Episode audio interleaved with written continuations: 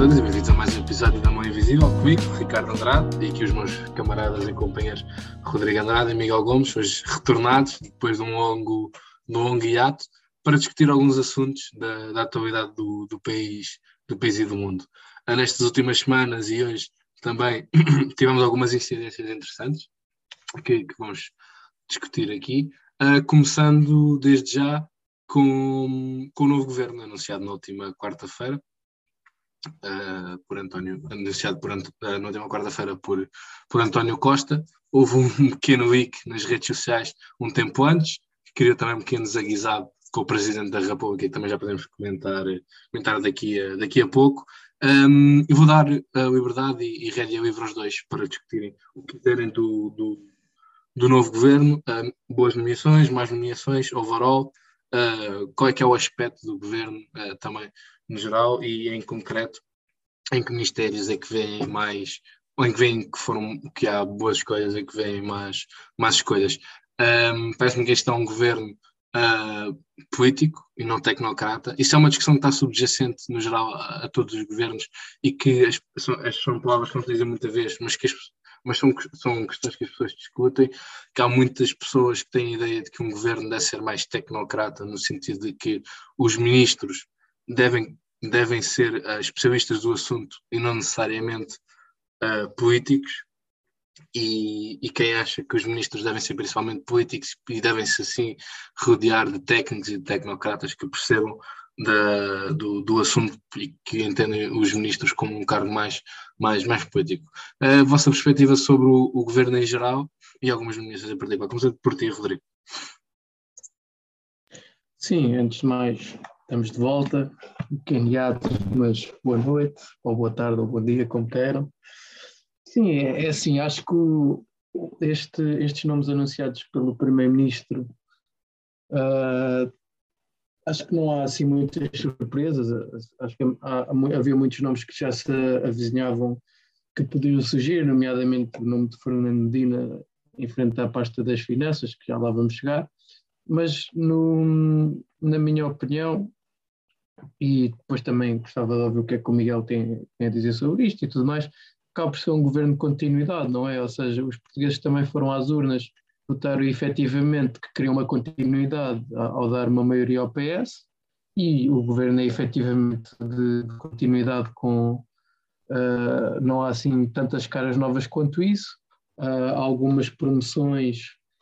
um, de secretários de Estado a ministro, nomeadamente o ministro da Educação que agora passou, uh, passou a ser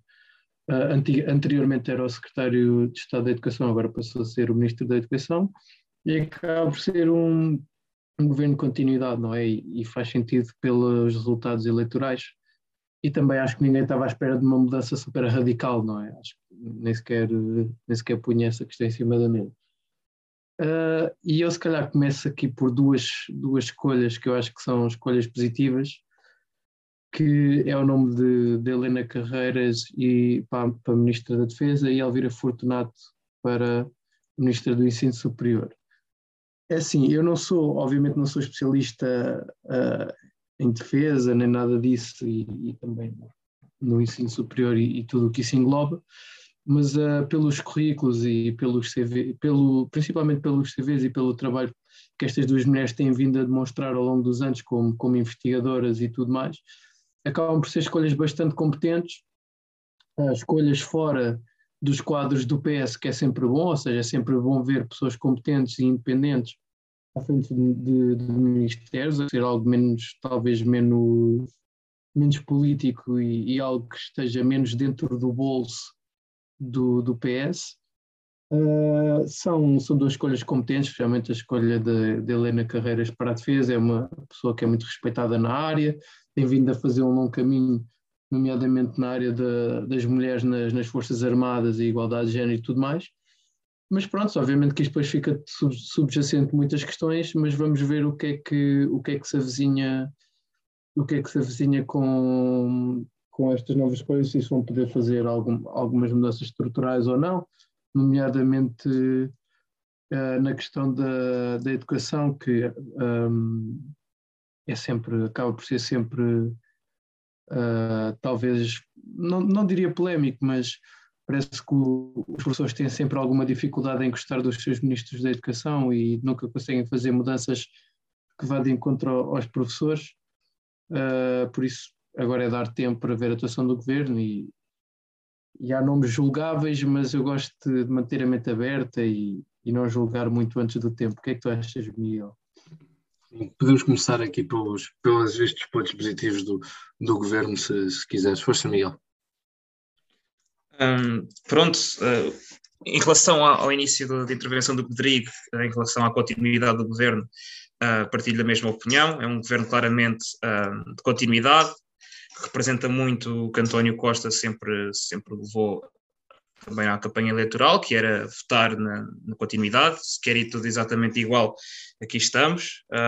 e as pessoas quiseram, portanto, obviamente não se esperariam grandes, grandes mudanças, um, como não se revelaram. Um, quanto aos nomes aqui apresentados pelo Rodrigo, uh, efetivamente eu não tenho conhecimento profundo uh, da competência individual de Helena Carreiras ou qualquer outro ministro uh, aqui, aqui eleito, portanto vou, vou partir daqui do princípio da dúvida e, e, vou dar a benesse de acreditar que o Rodrigo tem toda a razão e que são pessoas bastante competentes, porque acho que isso é o, é o mais importante uh, e, portanto, uh, até prova em contrário vou acreditar.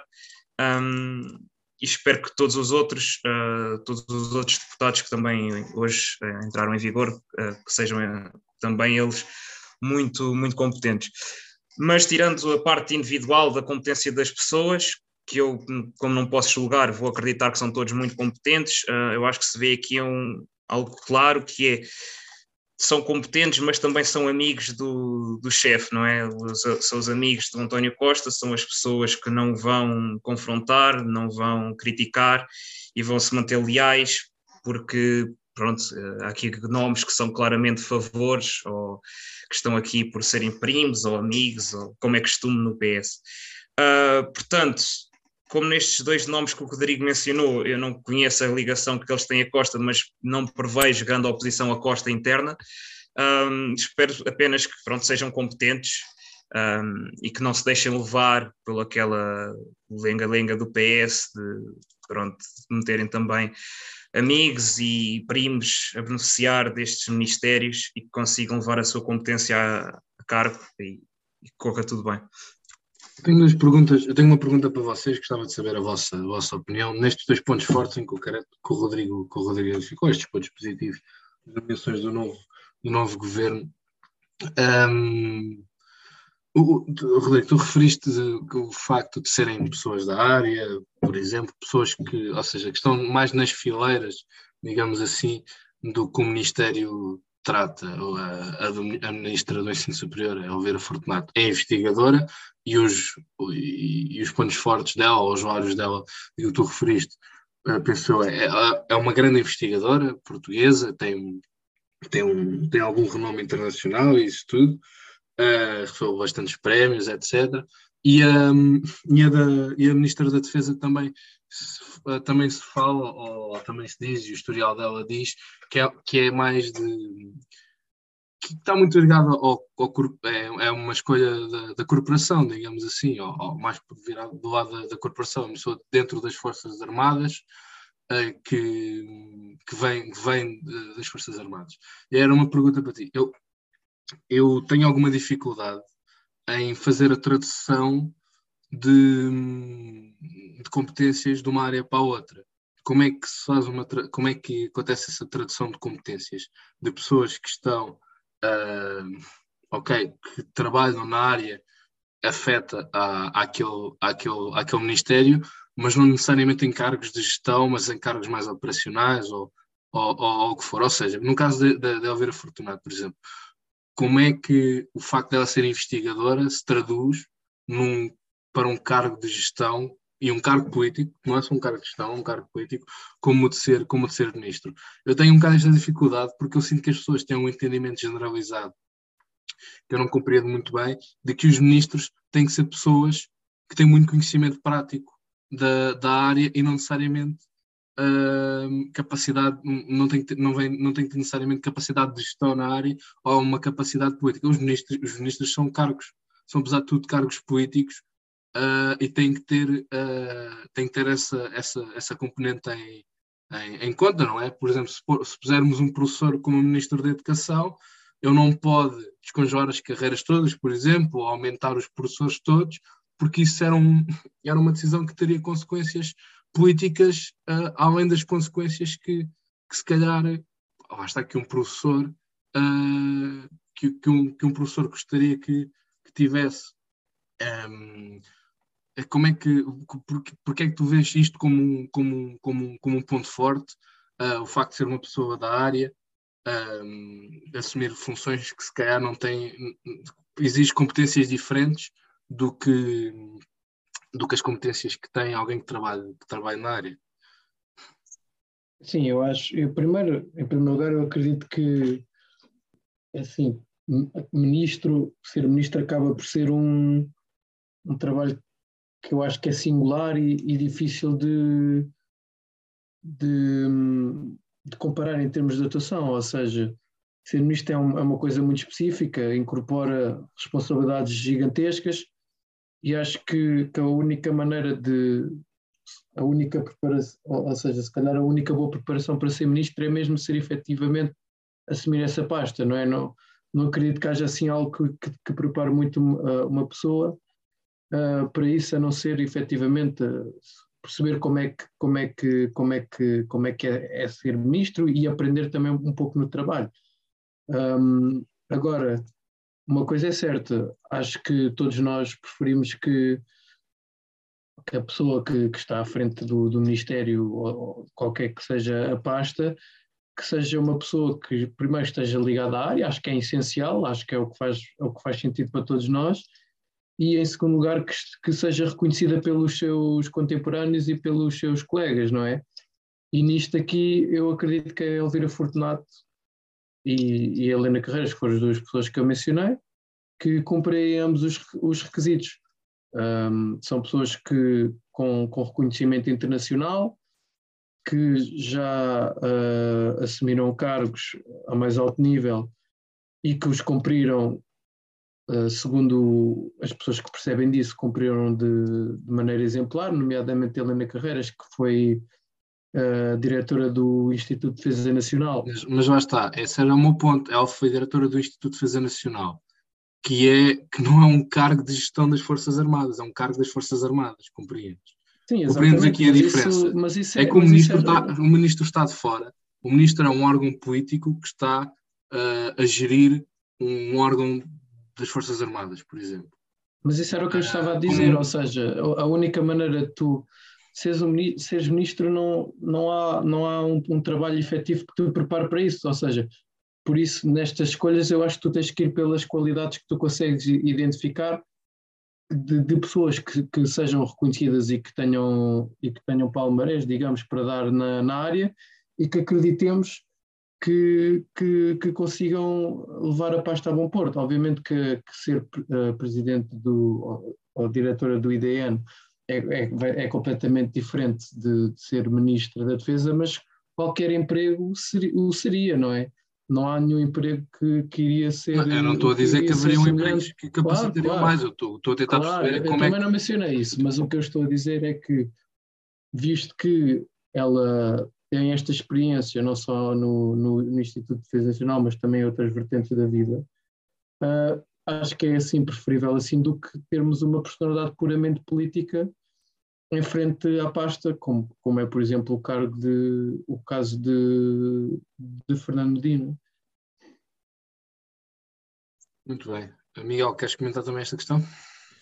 Sim, eu aqui eu partilho da opinião do Rodrigo. Aqui eu penso que uma pessoa para chegar a ministro de algo, de algo ou de alguma pasta importante tem que conhecer a realidade que vai gerir. Portanto, eu, eu penso que seja importante que, que, uma ministra da Defesa tenha cargos relevantes ou, ou, pelo menos esteja por dentro da área da defesa e não caia de paraquedas, apesar de ter boas capacidades de gestão. Uh, acho que, claro, que as capacidades de gestão e perceber os problemas de fora e conseguir aplicá-los da melhor forma é importante, mas não deixa de ser também importante a consciência da realidade por dentro da, da sua pasta e de perceber os problemas reais que se vivem no dia a dia, dentro da, da parte da defesa ou da saúde, do, do que for. um, e para isso é preciso ter lá estado e, e, acompanhar, portanto, eu penso que também ter essa vertente operacional seja importante, porque sem perceber o que é que é preciso fazer também é difícil conseguir gerir da melhor forma. Sim, mas conhecimento, mas conhecimento de causa é diferente de, de estar tipo, intimamente ligado à, à, área e ter feito a carreira toda na área. E o ministro também não, não, não trabalha sozinho em equipa, é importantíssimo e não seria mais mais, mais, mais importante ter um ministro com o tipo de capacidades que depois rodeasse de pessoas que o aconselhassem depois noutro, no tipo de vertentes talvez mais, mais técnicas. A, a minha questão no fundo é um, um, bom ministro da defesa tem que ser necessariamente um, um, general, um bom ministro da educação tem que ser necessariamente alguém que tenha sido professor durante 30 ou 40 anos, Pá, igual para um ensino superior só pode ser um, tem que ser necessariamente um, um, um, investigador, na justiça tem que ser necessariamente um juiz, ou, ou, ou, um advogado, ou pessoas que conheçam efetivamente o meio, mas para as questões mais técnicas se rodeiem de, de, pessoas que compreendem mais estas questões técnicas, digamos assim. Porque a verdade é que um ministro tem tantas responsabilidades que pode ter conhecimento de uma determinada, pode ter conhecimento da área no geral, porque passou lá muito tempo, mas nunca vai ter um conhecimento tão assim tão, tão alargado tão alargado quanto, quanto isso. Para um, para um, pronto, é a mesma questão. Para um Ministério da Saúde tem que ser necessariamente um, te, um, um médico ou, ou, ou, enfermeiro, ou alguém com capacidades de gestão na área da saúde que depois se rodeie de pessoas que percebem mais a fundo das várias valências técnicas do, do cargo em si. Porque depois lá está, o ministro precisa de, um, de uma capacidade política, não é? De entender o efeito político que as suas decisões têm não só o efeito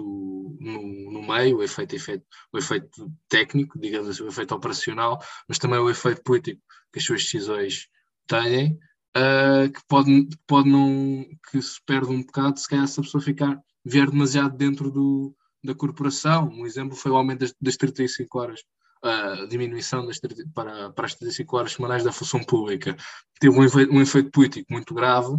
que foi ah, criar muita azia, digamos assim, quem trabalhava no, no privado, criaram um problema enorme com os enfermeiros e isso tudo, porque não tinham, não tinham, não, não, não depois de, não havia, havia, havia falências no, no sistema de saúde, porque não havia enfermeiros suficientes para trabalhar, e se calhar uma redução das 35 horas semanais é algo que, do ponto de vista corporativo, faz sentido, para os enfermeiros é bom trabalhar em 35 em vez de 40 horas, por exemplo, mas tem efeitos políticos graves, não é? Um, é, a minha questão é um bocado mais, de... mais por aqui. É esta, esta idealização do ministro como um tecnocrata que eu tenho dificuldade em compreender, é só mais por isso. É assim, eu acho que o que nós estamos a falar daqui, e, e é assim, tu, tu, ainda falaste um bocado, eu vou tentar vou tentar desempacotar aqui um bocado, porque ainda foi, foi muita coisa, mas vou tentar tocar nos pontos todos. É assim, primeiro, em primeiro lugar, eu acho que uh, o ministro ser uma pessoa que vem diretamente da área só traz credibilidade e, e confiança à pasta. Porque assim, eu acho que, vou dar um exemplo estapafúrdio, eu acho que se o próximo ministro das Finanças fosse, sei lá, tipo um, um ator Nada contra, os, nada contra os atores, mas obviamente não seria a melhor pessoa para, para assumir a pasta, não é? Agora, obviamente que não precisa necessariamente ser um, um, tecnocrata em que só veja números e tem que ser assim porque é assim que é, até porque uh, eu acho que há uma coisa que é muito importante que é uh, essas competências, essas valências técnicas é algo que se adquire durante muitos anos e, e é algo que demora muito tempo a construir até, chegar, até chegares ao ponto de seres reconhecido internacionalmente pelas tuas valências técnicas como técnico naquilo que tu, naquilo que tu quer que sejas. Agora, para seres político, não, eu acho que é, que é diferente, ou seja, primeiro eu, eu acredito plenamente que tudo é política e todos nós somos políticos na medida em que todos nós participamos ativamente na sociedade e temos opiniões sobre os mais diversos temas uma pessoa que é, que é técnica na sua área, dando o exemplo de Helena Carreiras, é, é política também e também aprende a, a, fazer esse jogo político e essa, e essa vertente do jogo, digamos, na, na pasta. Agora, acho que o que nós estamos a confrontar aqui são duas coisas, que é preferimos ter uma pessoa com perfil mais técnico uh, dentro da pasta ou, ou, ou, preferimos ter uma pessoa mais com outro tipo de experiência, mais política, mais de gestão política e tudo mais, uh, a liderar a pasta? É, é assim, eu acho que eu como português e, e crendo que o, que o país siga um bom rumo, acho que prefiro mil vezes que, que a pessoa que, que, esteja à frente do Ministério que seja, que me transmita confiança e que eu possa olhar e, e consiga dizer, ok, esta pessoa pode não ser a melhor política do mundo, mas efetivamente tem conhecimentos na área, do que, do que olhar para a pasta e dizer, ok, esta pessoa, o conhecimento na área é fraco, mas é, bom, é boa gestora ou boa política, um, e portanto está tudo bem. Eu, eu, para mim isso, isso, não faz muito sentido, independentemente da assessoria que pode, que pode vir com isso, porque apesar de tudo, um, um ministro mais técnico continua a ter assessoria e essa assessoria continua a ter qualidade e dá para, dá para cobrir todas as facetas não só da vida, da vida política, mas, mas da vida técnica também, que, é, que, que acaba por ser essencial na, na administração de uma pasta mas não sei, não sei o que é que o, o Miguel acha, mas isto é se calhar um bocado os meus pensamentos sobre esta discussão.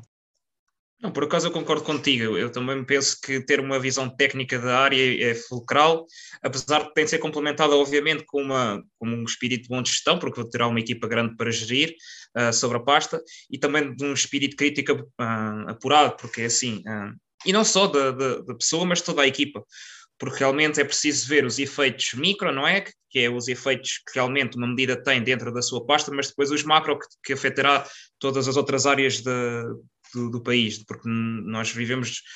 numa, num mundo global e cada, cada aplicação de uma medida irá afetar não só aquela área, mas também todas as outras que, que acabam por, nem que seja porque um orçamento será aplicado ali não, será, não existirá por outro lado. Portanto, um, eu acho que o que é fulcral é efetivamente existir um espírito crítico e perceber que, ok, esta medida pode ser muito bem aqui, mas se calhar o impacto que isto terá a nível macro não será ideal, portanto, se calhar vamos pensar de outra forma. E eu acho que aí não depende da pessoa ser técnica ou não, é preciso pronto, ter competência e ter uma visão geral do, do país. Uh, mas isso também não depende só dela, que certamente que más ideias que, vier, que, que elas terão, uh, poderão ser contrariadas, não só pelo Primeiro-Ministro, mas pelos restantes ministros, pela sua equipa e pelo Parlamento no geral, que lhes irão apresentar outros postos de vista, e isso também será muito importante, haver pessoas uh, capazes que consigam argumentar com outros pontos de vista e consigam apresentar ideias diferentes, apesar da maioria absoluta. Uh, e depois, claro que eu penso que é, é, crucial perceber, estar por dentro da área, ter a parte técnica, porque é muito difícil dar credibilidade a alguém que está a mandar em nós e que não percebe patavina do que está a fazer de, daquela área. E, portanto, fica muito mais difícil uh, ela conseguir gerir uma equipa se não perceber efetivamente ou ter créditos na área. Portanto, eu penso que ter créditos na área é importante, um, exatamente por isso, por ter credibilidade e conseguir ser ali um, uma, cabeça uh, que pensa e já teve méritos e não caiu ali porque era amiga da A, B ou C, que é um bocadinho esse jogo político que falas, penso eu, que é muitas vezes saber se mexer ou saber uh, estar bem presente e falar bem e conseguir. Não, não é isso, não é isso. É então, então, se calhar não percebi bem, mas pronto, no meu ponto de vista, ser bom político é um bocadinho isso. Se calhar até uma, um ponto de vista depreciativo dos políticos, mas acho que é também um bocadinho a visão da gíria do político, que é saber estar e saber se mexer bem e saber levar a sua avante porque consegue uh, exercer pressão no sítio certo ou consegue pela sua capacidade de persuasão, conseguir mexer-se bem. Um, e pronto, se calhar isso para mim não é o mais importante. É importante sim o espírito crítico e também a parte técnica que consegue dar credibilidade às suas decisões. Uhum. Eu fechando só aqui o assunto, eu só queria deixar esta, esta, esta nota para pensarmos depois, para pensarmos nela, que é a técnica não tem ideologia, não é? Concordamos com isso. A técnica é baseada, lá está, no conhecimento de causa que vocês estão a referir, na análise da situação e no e, e quase na, na, decisão que será mais que by the numbers será mais lógica. A técnica lá está, não tem ideologia, é política, é a diferença entre a técnica e a política, é que a política tem ideologia e, e as decisões não são todas tomadas com base no pôr os números no computador ou pensar nos números e esta é a decisão certa, de certeza absoluta. E é aí que entra a ideologia, é aí que entra a política. A política vem daí. A política, a, dif a diferença de pensar em política é pensar, lá está, pensar no pensar nestes assuntos numa forma uh, uma forma ideológica, digamos assim, a diferença para a técnica, por isso é que nós não vivemos numa tecnocracia, mas vivemos num mundo governado, vivemos num país governado por políticos e não por tecnocratas e não só por, por técnicos, porque senão elegíamos os ministros em concurso público uh, com base nos currículos deles e, e, em provas de aptidão, né? fazíamos tipo um, um recrutamento tipo Deloitte uh, e avaliávamos as pessoas só pelas suas capacidades técnicas e os ministros eram eleitos, eram eleitos assim. Uh, mas pronto, discordamos neste, neste ponto. Mas nisso eu também queria tocar numa coisa. Força, é, força, Mas imagina, mesmo essas questões técnicas são ideológicas por trás. Por exemplo, o Ministro das Finanças, que costuma ser sempre um cargo mais técnico, o Ministro das Finanças do PS e o Ministro das Finanças do PST vai ser sempre diferente, apesar de serem ambos, ambas personalidades técnicas e com, e com, e com competência na área, que são, costumam, têm sempre atuações diferentes, ou seja, por exemplo, no, neste governo, no, neste governo do, do, António, neste governo não, mas ne, nestes últimos anos de governo do PS, os ministros das Finanças, que, que é um cargo que foi ocupado por um técnico, que acho que é inegável, até agora, até ao Fernando Por um técnico que se tornou político, isso é uma avaliação que toda a gente fez do. Exatamente, mas, do mas, isso, é, mas isso é exatamente o que, o que Pronto, eu estava mas a dizer. Ele, mas seja, ele fez as suas decisões fez mas as suas é- decisões é com, natural. com uma mentalidade também política. O que eu estou a Mas dizer é é- que a mas técnica isso- não pode, por definição, não pode ser, não pode ser afetada pela ideologia, porque a ideologia não é não mas é, eu não disse isso. não é, mas, eu- não é efetiva nem material, é algo mais abstrato do que isso. Mas, mas o que eu estou a dizer é efetivamente isso, ou seja, o cargo, eh, no caso do Mário Centeno, por exemplo, é um cargo técnico e ele era efetivamente um técnico, com ideologia por trás no, na atividade do que é que deveria fazer nas finanças, ou seja, aumentar, diminuir, aumentar ou diminuir o déficit, impostos diretos ou impostos indiretos, que tipo de imposto é que vamos privilegiar, austeridade, não haver austeridade, ou seja, isso são todas questões técnicas que acabam por ter uma ideologia subjacente a, a esta aplicabilidade. E depois isso voltamos atrás com o que eu estava a dizer, ou seja, tu, eu, eu prefiro que, o- que, o- que, o, que o ministro seja primeiro técnico e depois que seja político, que é inevitável, do que seja primeiro político e não ter eh, competências e depois ser técnico. É, é a minha opinião. Muito bem. Nós já falámos sobre os pontos positivos das nomeações para o governo. Vamos- podemos passar agora, se calhar, para uma ou duas nomeações que vocês podem entender mais, mais negativas. Miguel, começamos agora, agora por ti. Hum, pronto, eu como disse logo de início, a nível técnico e de competência técnica que o Rodrigo mencionou, eu não tenho conhecimento profundo ah, de, nenhum das, de nenhuma das pessoas, não as conheço nem pessoalmente, nem ninguém que tenha trabalhado com elas, nem, nem nada do género, portanto é difícil para mim avaliar a priori a competência delas e, portanto, ah, dou o benefício da dúvida.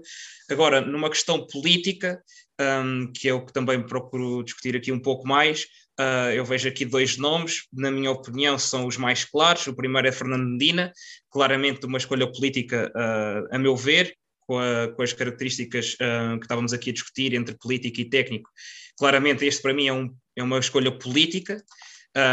que não parece que seja uma escolha política porque ele tem uma grande capacidade de gestão, mas é uma escolha política porque é uma pessoa muito próxima a António Costa, uma pessoa provavelmente, uh, pronto, uh, já houve ali muitos favores, muito, muita amizade, uh, muitas trocas de lealdade e de fidelidade, e parece-me que esta escolha é muito baseada nisso. Um, depois de ele ter perdido a, liderança da Câmara Municipal de Lisboa nas autárquicas de setembro de 2021, como nos lembramos, de uma forma que agora percebe-se depois dos resultados eleitorais que dificilmente uh, foi ganha pelo PSD, porque não parece que o PSD esteja numa posição muito forte para ganhar eleições desta relevância, mas claramente perdida pelo, pelo Fernando Medina, porque não, as pessoas estavam completamente descontentes com a sua atuação. Um, pronto, na cidade que é a capital, portanto, numa das cidades mais importantes. e ele acabar aqui no, no cargo de Ministério das Finanças, Ministro das Finanças, que é o ministro provavelmente mais importante uh, por ter uma relevância, uma relevância macro mais importante, é ele que acaba por evitar os orçamentos e, e, isso acaba por ter uma relevância em todas as outras pastas. Uh, ele acabar aqui como Ministro das Finanças não me parece uh, uma grande escolha, ou pelo menos parece uma escolha muito arriscada,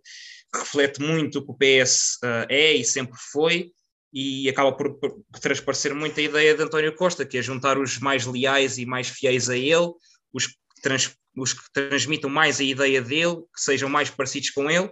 um, e, e, pronto, e nisso acaba por estar conseguido. O segundo nome que eu destaco, e também, na minha opinião, acaba por ser polémico, uh, pelos seus cargos passados e pela polémica que já deu, uh, é Pedro Adão e Silva. Eu nunca nos podemos esquecer que ele continua, ou penso que ele continua, uh, não sei se ele vai continuar, mas ele teve a, receber 4.500 euros por mês, supostamente até 2026, para organizar as cerimónias do 25 de Abril. É assim, isto é daqueles cargos que pá, faz um bocadinho de comichão. Não percebo, primeiro, porque uma antecipação tão grande organizar umas celebrações do 50 aniversário do 25 de Abril e depois porque um ordenado tão elevado para, para tais funções. Um, e depois ele acabar como Ministro da Cultura uh, também me faz um bocadinho de comichão, mas vai dar encontro também à minha opinião inicial sobre Fernando Medina. Acaba por ser uma pessoa leal, certamente, e com bastante relevância dentro do partido, e portanto uh, são estes os destaques que eu trago pelo lado negativo, que até poderão ser muito competentes, eu não, não tiro esse, essa dúvida, porque podem ser. Uh, agora, o que eu defendo é que isto transmite uma visão que eu não concordo, mas que é a de António Costa, e foi uh, que as pessoas acabaram por eleger. Rodrigo, queres dar o teu, a tua opinião sobre estas duas, sobre estas duas nomeações ou outras? Sim, eu diria que eu concordo, concordo plenamente com a, com a avaliação do Miguel, especialmente no caso de Fernando Medina, que é um cara que eu acho que é especialmente importante, ser Ministro das Finanças acaba por ser especialmente eh, importante numa, numa altura em que vêm fundos europeus para, para aplicar, um, temos o objetivo de continuar a descer o déficit e a dívida, e junta-se a questão da guerra e, e tudo mais, acho que aqui era mesmo efetivamente um cargo que era preciso ter uma continuidade mais, uh, mais técnica e não uma escolha efetivamente totalmente política, ou seja, acho que e até, e até, e até vou mais longe e digo mesmo que, que António Costa dar a pasta das finanças a, a Fernando Medina é, é um, um desrespeito enorme uh, com os portugueses quer dizer, se calhar não com todos os portugueses, mas com os lisboetas é, é sem dúvida, porque é uma pessoa que é efetivamente uh, cria muitos anticorpos uh, na, na, sociedade, pelo menos na sociedade lisboeta. Como o Miguel disse, acho que foi mais o, o Medina que perdeu as eleições do que o PSD a ganhá-las. É uma, é uma pessoa que não nos podemos esquecer que, enquanto era Presidente da Câmara Municipal de Lisboa, deu dados de ativistas russos à Rússia na altura, ou seja, um, um e, e, algo que, que, a Câmara Municipal de Lisboa até teve que vir a pagar uma multa sobre isso, por ser uma violação de, dos direitos do direito internacional, acho eu, se não me engano, salvo erro. Uh, mas pronto, efetivamente teve que pagar uma, uma multa por causa disso, ou seja, acaba por ser uma pessoa muito polémica para um cargo que eu acho que é importante ter, ter uh, consenso e estabilidade. Uh, e pronto, há, há, pessoas que dizem que, que, que, esta escolha é feita para tentar repor um bocado a imagem do Fernandina, tentar dar-lhe palco para que ele uh, tenha, acabe por ter uma, para, para, que os portugueses acabem por ter uma visão mais positiva dele. E também para, para começar já a fazer planos para a sucessão do António Costa, ser efetivamente um delfim dele a assumir a o secretário-geral do PS, em vez do Pedro Nuno Santos, que poderia trazer uma, uma via mais de esquerda para o partido, que é algo que dentro das elites do PS não é muito bem recebido. É assim, eu acho que não, que não há muito que não há muito a fazer. Acho que o Fernando Medina vai ficar para sempre manchado. Só se Portugal apresentar um superávit de imensos milhões de euros e passar a ser a maior potência mundial, uh, a níveis financeiros e económicos é que o, Fernando Medina safa. mas, ah, mas obviamente que isso não vai acontecer, não é? E Pedro Adão e Silva é outro que também é um tiro completamente ao lado. É, é uma pessoa que também não tem currículo para na cultura, com um ministério que é sempre o parente pobre da, hum, dos ministérios do Estado. E pronto, vai, vai fazer o seu papel. Não sei se vai acumular ou não com a pasta de responsável pela organização dos 50 anos do 25 de Abril, mas é uma escolha, acho que é uma escolha infeliz quando podia ter optado por uma pessoa efetivamente que viesse dentro da cultura, que percebesse os problemas e que viesse efetivamente propor resolução para estes, mas, mas também foi como já foi dito aqui, não sei se pelo Ricardo ou se pelo Miguel, que acaba por ser também uma, uma escolha próxima do, do Costa também para não levantar muita polémica e tal,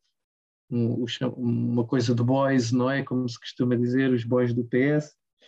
mas pronto, há pessoas que ficaram extremamente chateadas com esta questão da cultura, até porque é uma questão que eu acho que é muito importante na sociedade portuguesa. Eu também fiquei um bocado chateado, mas gosto sempre de dar o benefício da dúvida, portanto vamos esperar para ver o que é que vai sair daqui. Exatamente. Assim, comentando só, só o, que, o que vocês disseram em relação às finanças, estou, estou 100% de acordo. Foi alguém que, do ponto de vista político, perdeu muita credibilidade uh, junto à população em geral com, com a derrota em, em, Lisboa e é um tipo um OPT da política portuguesa que falha, mas falha sempre para cima, que é um gajo que é despedido por, digamos, despedido por, por maus resultados e vai sempre, falha, falha para cima, digamos assim. Sobre o Pedro Adão e Silva, é, é, verdade que é alguém que, não necessariamente da área da cultura, mas também, eu não sei se a ministra anterior era ou não, não conheço. A verdade é o Ministério da Cultura é um ministério muito particular porque ao mesmo tempo é muito ingrato, porque a cultura portuguesa vive, como sabemos, à base de subsídios. A cultura portuguesa não é autossuficiente, nem faz dinheiro suficiente para se financiar a si própria e, portanto, um, lá está, vive à base de, à base de, de subsídios. Os teatros, os cinemas não, não necessariamente, mas os, os teatros, as artes no geral, vivem à base, de, à base de subsídios. E o Ministro da Cultura é sempre uma pessoa que acaba inevitavelmente por ser odiada no meio, porque é um meio muito pequeno, em que há pouca renovação, as pessoas são as mesmas sempre todos os anos, quem, quem, trata, quem recebe os subsídios, uh, etc. Um, está, é um meio muito, muito pequeno e que também há subsídios limitados para, tudo, para, quem, para todos os que, o que precisam. E o Ministro da Cultura acaba por sempre por criar ódios dentro do, do meio, porque efetivamente toda a gente precisa e não há suficiente para, para toda a gente. Eu penso que a escolha foi um pouco as celebrações do 25 de Abril, como vocês disseram, era uma comissão que tinha muito dinheiro afeto e era dinheiro que não vinha do Ministério da Cultura, era dinheiro que vinha, que vinha à parte, e muita gente referiu na altura que esta comissão seria quase um segundo Ministério da Cultura, porque efetivamente aí é que haveria muitos fundos para organizar coisas do ponto de vista cultural, mas claro, afetas à, à celebração do, do 25 de Abril. E ele já como, como responsável por essa comissão já iria fazer muito do que o Ministro da Cultura faz, que é no fundo distribuir estes subsídios, e então acho que a, a aproveitaram este papel que ele já teria e assim só se queima uma pessoa, no fundo, que é o que acaba por acontecer muito no, no Ministério da, da Cultura. Mas não sei se querem comentar mais alguma coisa, se não avançávamos. Uh, eu gostaria de, de comentar, se quisessem fazer um comentário rápido, sobre esta questão de todos os putativos candidatos à sucessão do, do PS estarem todos no, no governo, Pedro Nuno Santos, não é? Um, a Vieira da Silva, a Ana Catarina Mendes e o, e o, e o Medina, mais uh, porventura a Marta Temido, mas uh, um bocado já mais, mais outsider, todos têm, todos têm ministérios, uh, todos estão, todos estão no, no, no governo. Como é que vocês veem esta, esta escolha do, do António Costa? Uh, também com, no ponto de vista de, de avaliação, de ver quais é, qual é que seria talvez o, o mais adequado, no ponto de vista de tentar queimar um ou outro que esteja num ministério mais complicado e dar ministérios com mais notoriedade a, a, outros para no final disto tudo haver uns com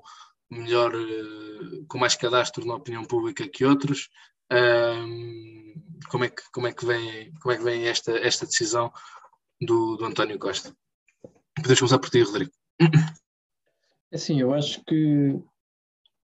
uh, acho que faz sentido todos, todos estes candidatos, possíveis candidatos à liderança do PS, faz sentido estarem no governo porque, uh, querendo sucessão para o PS, faz sentido que seja uma pessoa que tenha tido protagonismo nestes últimos anos, que seja bem conhecida pelos portugueses. Então, nada melhor que, que um ex-ministro, na medida em que tem sempre palco mediático constante todo o ano, um, e, e tem efetivamente esse palco para, para serem cada vez mais conhecidos pela, pelos portugueses. Agora, uh, até parece que até, até ao Costa sair, enquanto, enquanto o Costa estiver lá, o partido estará todo unido, obviamente, em volta dele e, e, e enquanto ele se quiser, ele, ele pode ser secretário-geral do PS até morrer, acho que acho que, acho que ninguém o tira de lá, ainda por cima com a segunda maioria absoluta do PS, uh, só falta o Costa ter uma, uma estátua no rato, um,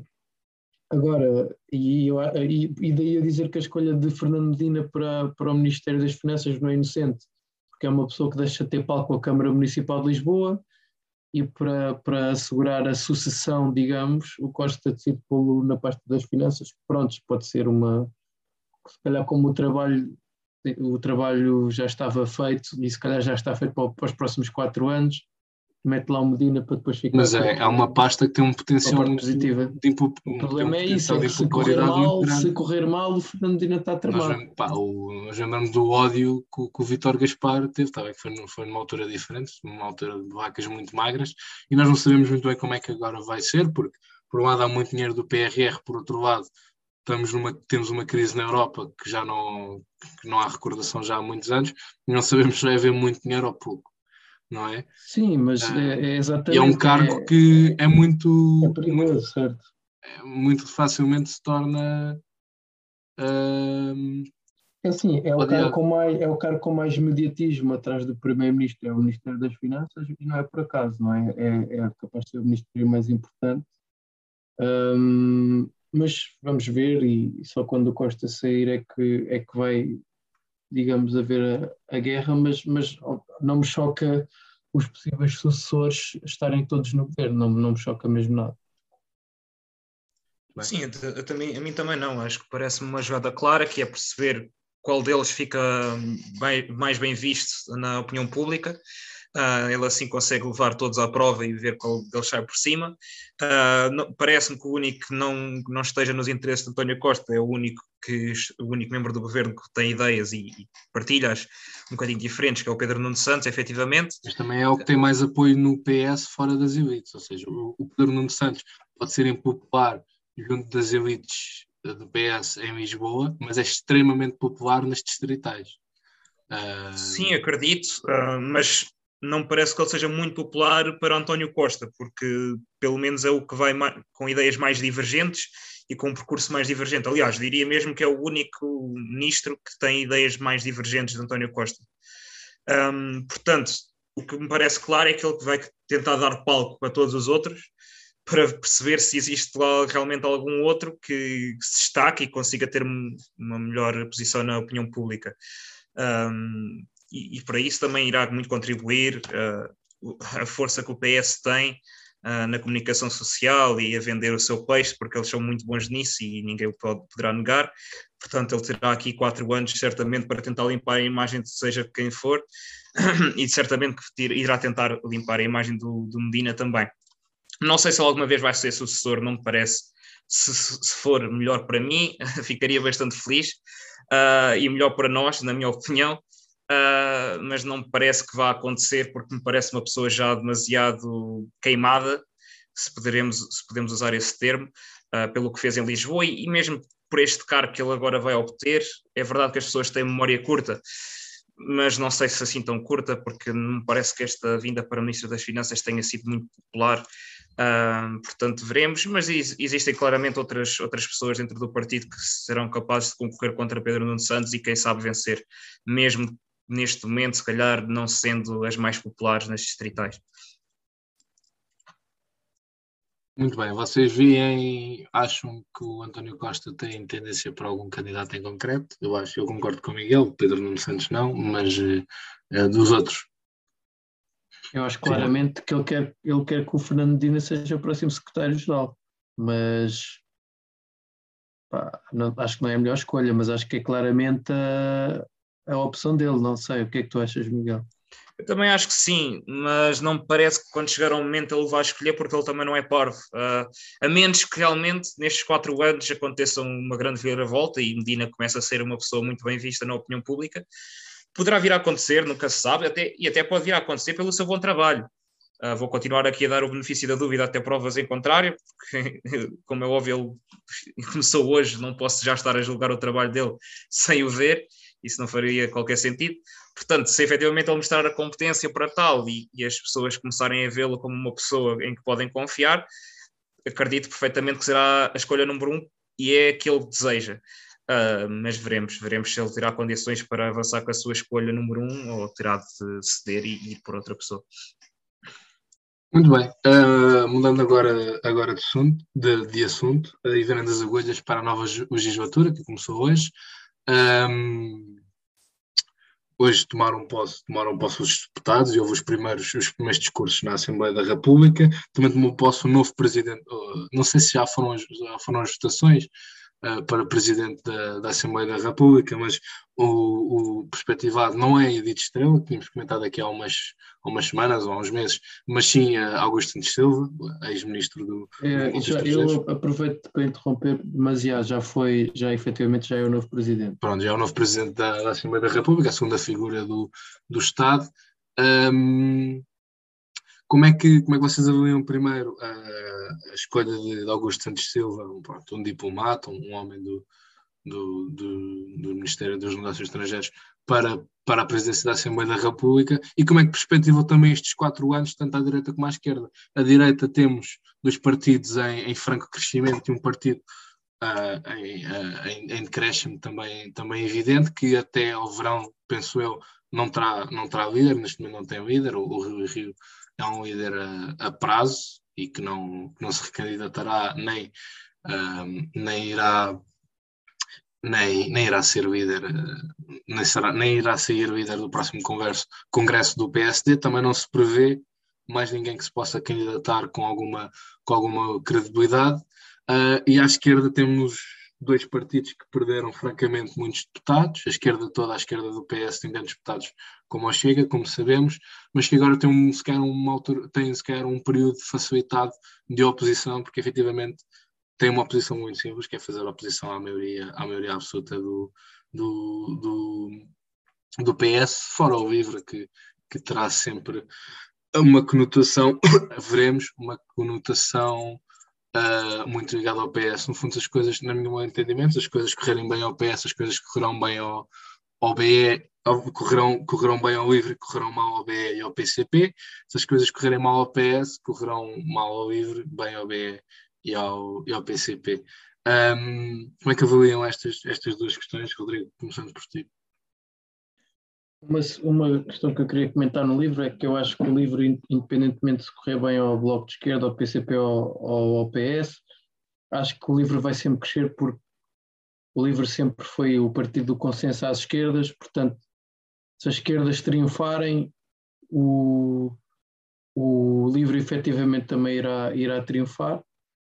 E se as esquerdas não triunfarem, acho que efetivamente conseguem sempre uh, dar a volta por cima com, com, com, o crescimento que eu acho que, eu acho que vão ter uh, ao longo destes próximos anos com, com mais palco e tudo mais, e, e, é normal estes partidos que entram na, na primeira vez que entram no Parlamento, Pronto, obviamente que o, que o livro não é, não é a primeira vez que está no Parlamento, mas a primeira vez com estabilidade uh, costumam crescer, portanto acho que irá sempre crescer.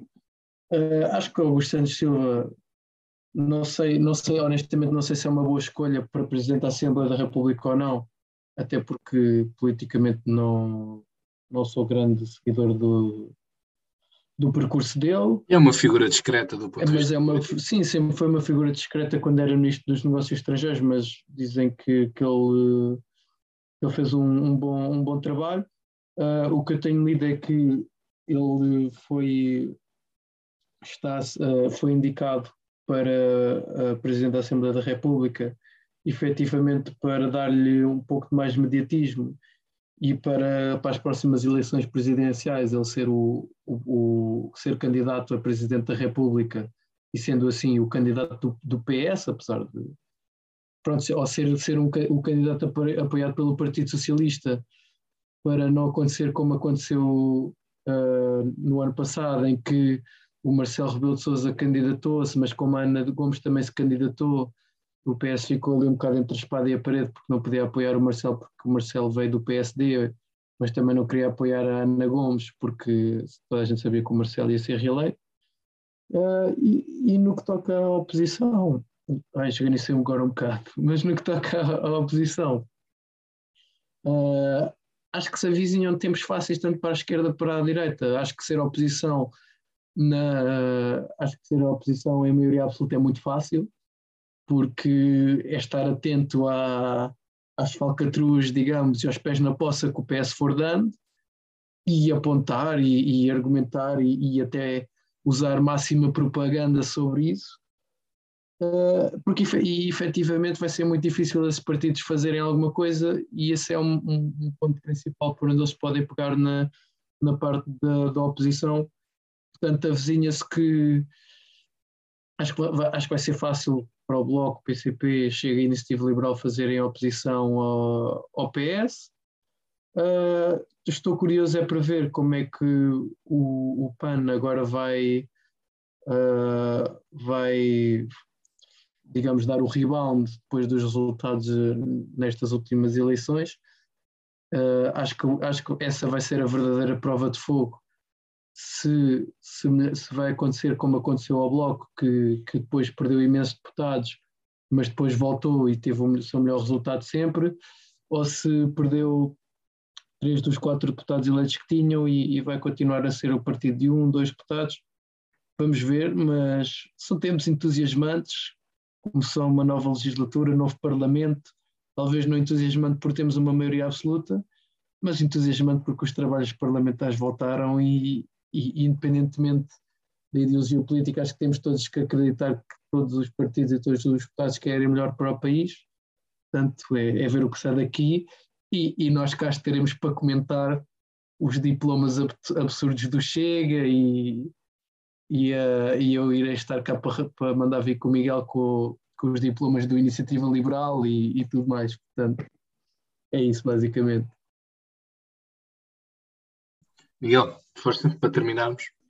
Pronto, para terminar, eh, pronto, não há muito mais a dizer do que o Rodrigo disse, concordo também na opinião dele sobre, a, sobre o presidente da, da, Assembleia. É uma pessoa claramente discreta, não, não tem grande perfil político como tinha o anterior, que para mim uh, era outra das escolhas bastante polémicas que o, o, PS também tinha.